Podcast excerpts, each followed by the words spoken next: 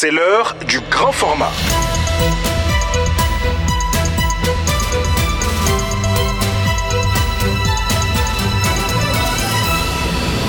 Mam Radium.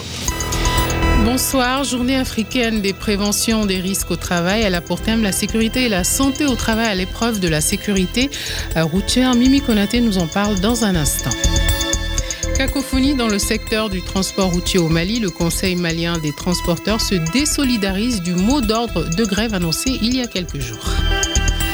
Femmes éthiques, euh, Femmes et technologies de l'information et de la communication, c'est une association créée en 2017 qui a pour objectif euh, de contribuer à permettre aux femmes défavorisées de mieux s'approprier les nouvelles technologies. On en parle dans un instant. À la mise en onde, Cassim Koné.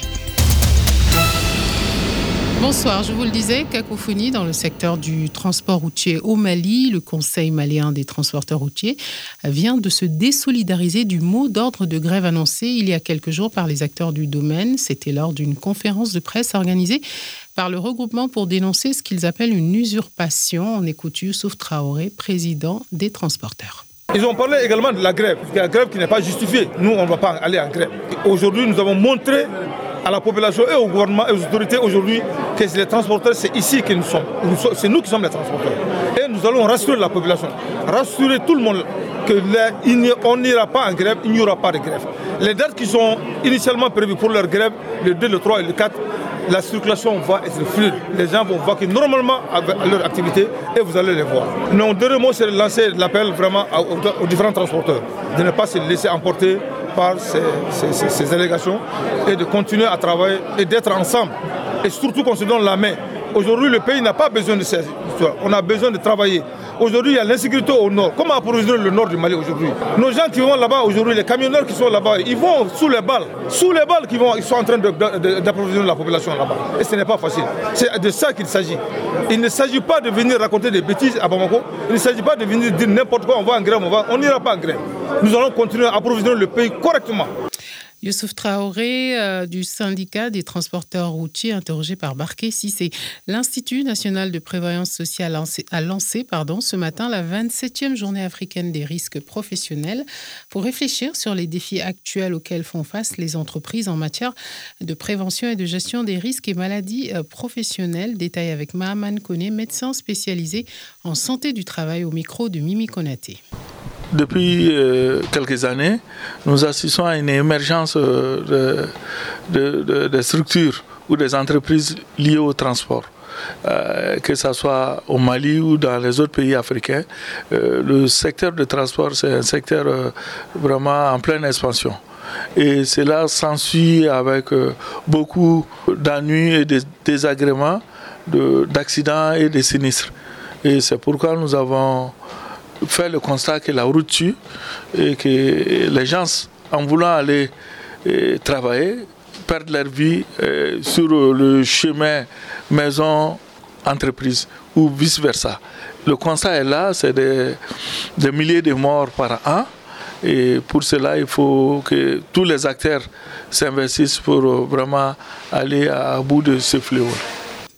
Parlons de la journée des jeunes filles dans le secteur des technologies de l'information. L'association Femmes Éthiques, créée en 2017, vise à mieux approprier l'éthique par les femmes défavorisées. Écoutons sa directrice exécutive, Assetou Diara, qui nous dévoile le programme de cette année au micro d'Almouzer Al-Kamissa Yatara. Nous avons décidé de mettre trois fiches des métiers du numérique que nous allons faire découvrir à nos internautes. Ce sont des métiers que les femmes pourront effectivement faire, même étant à la maison, nous allons donner des informations sur le nombre d'années qu'il faut pour pouvoir faire ces métiers, le nombre d'années de formation qu'il faut. Souvent, c'est même pas très long.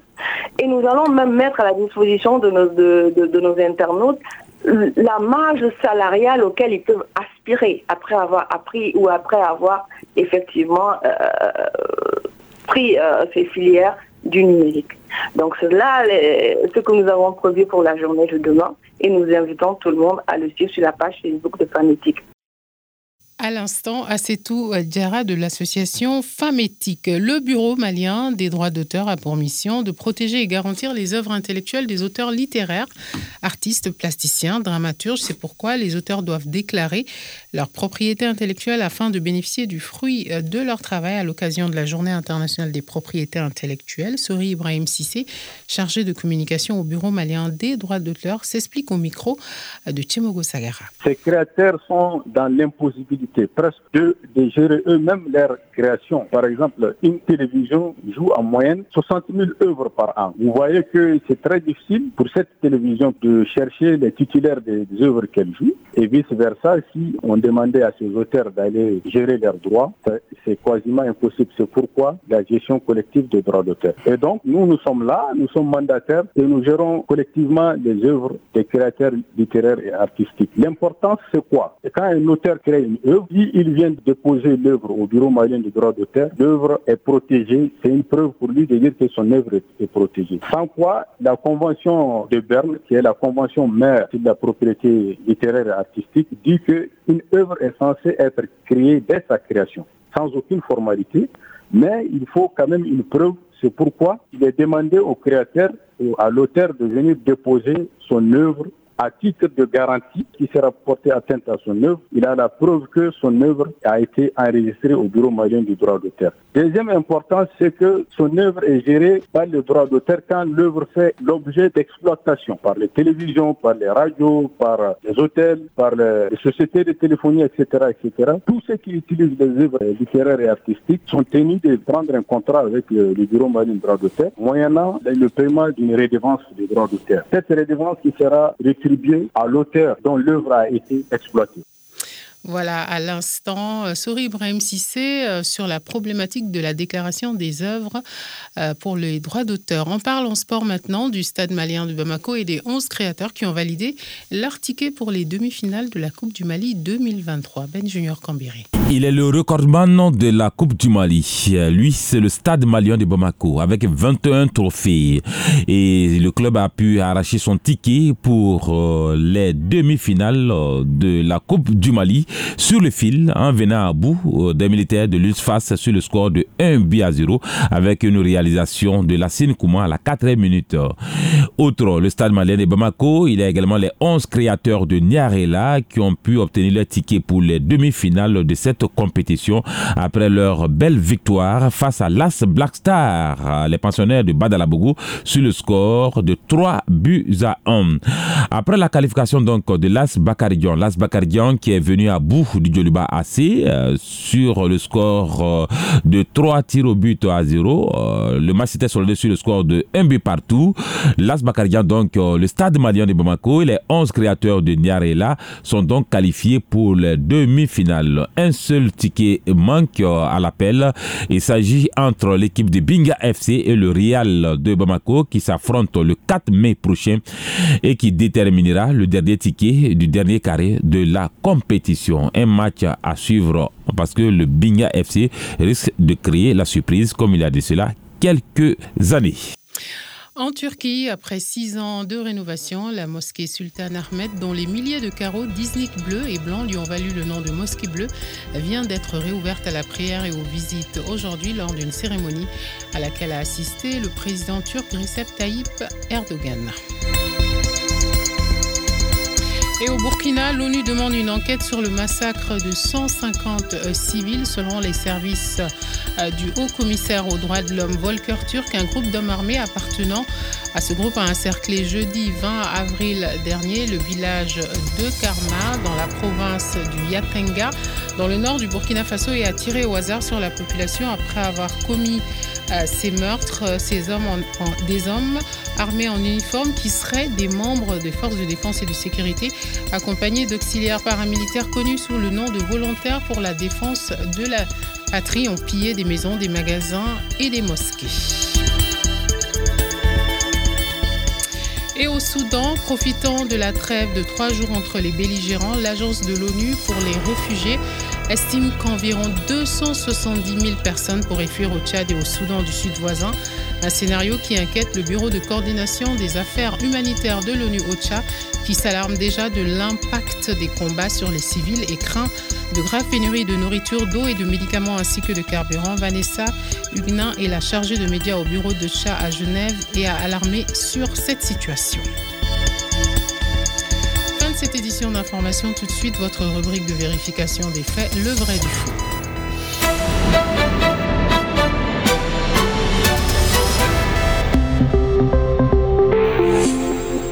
Le vrai du faux fait un zoom sur le travail des femmes dans le domaine du fact-checking ou vérification des faits.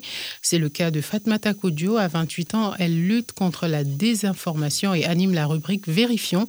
À Studio Tamani, notre Amazon se dit très fière d'évoluer dans un domaine qui, qui, reste largement occupé par les hommes. Elle répond aux questions de Barké Sissé.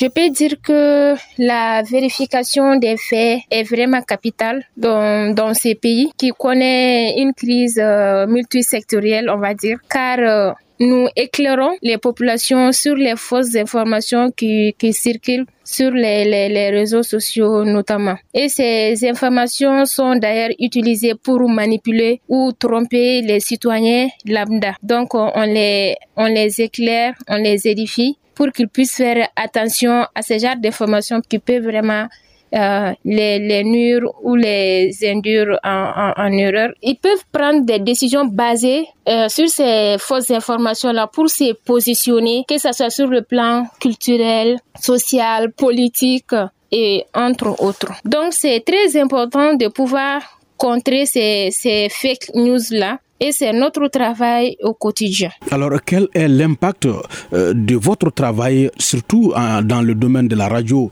qui reste aujourd'hui un média à grande audience? L'impact du fact-checking est vraiment important pour les populations parce que ça les édifie, surtout en matière de radio. Parce que la radio, on peut le dire, c'est le média le plus accessible au Mali. S'il y a des fausses informations, et que ça passe par, par la radio. Surtout que chez nous, on a cinq langues. Lorsqu'on traite euh, une fausse nouvelle, ça passe en français, en bambara, en tamashek, en peul et en soreil. Donc, on touche le maximum de personnes à travers euh, notre vérification. Donc, je peux dire que c'est vraiment important pour euh, les, populations.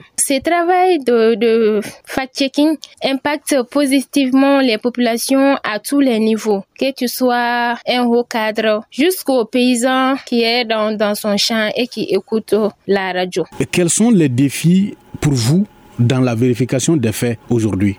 Au fait, les, les, les, défis sont multiples, hein. notamment euh, l'accès à certaines sources d'informations pour vérifier les fake news. Parce que surtout côté administration c'est pas évident ou ça peut prendre beaucoup de temps. Alors que lorsqu'il y a une fausse information, les gens ont besoin rapidement d'avoir un, un, démenti. Et c'est pas tout le temps évident parce que la vérification des faits en elle-même prend du, du temps en faisant ce travail de vérification-là, toi-même en tant que fact-checker, tu ne dois pas en retour induire les autres en erreur. Donc, tu dois prendre plus de temps pour euh, vérifier euh, ces fausses informations. Entre-temps aussi, tu verras que ça, ça, les conséquences continuent sur la population. Parce que le mal étant déjà fait, même si on vérifie, bon, les, les, les conséquences se percutent toujours sur la population. Les gens sont animés par, euh, par tout ce qui est sensationnel, ce qui attire les gens, surtout s'il faut avoir un, un, gain facile, la quête du, du gain facile. Tout cela peut pousser les gens à, à, à croire aux, aux, fausses informations et le plus souvent, ils n'ont pas le temps de revérifier l'information. Même si on, on vérifie l'information après, les gens certains n'ont pas un retour et, le mal est, là quoi. Alors dites-nous Fatoumata, comment vous vous sentez en tant que femme dans ce domaine qui reste encore euh, un domaine largement occupé par les hommes? Je suis fière d'exercer ce métier autant que les hommes nous avons les mêmes capacités. Je pense même que les femmes doivent fournir plus d'efforts pour s'imposer dans ce milieu-là à cause des pesanteurs sociaux, culturels. Euh, c'est, pas du tout facile, mais on, on gère quoi. On gère. Il faut toujours persévérer, ne jamais laisser les bras. D'autant plus que on fait ces métiers-là, c'est par amour. Voilà, à l'instant, Fatmata Kodio, responsable de la rubrique Vérifions à Studio Tamani, interrogé par Barké Sissé sur la lutte contre la désinformation. Merci d'avoir suivi cet entretien. Bonsoir.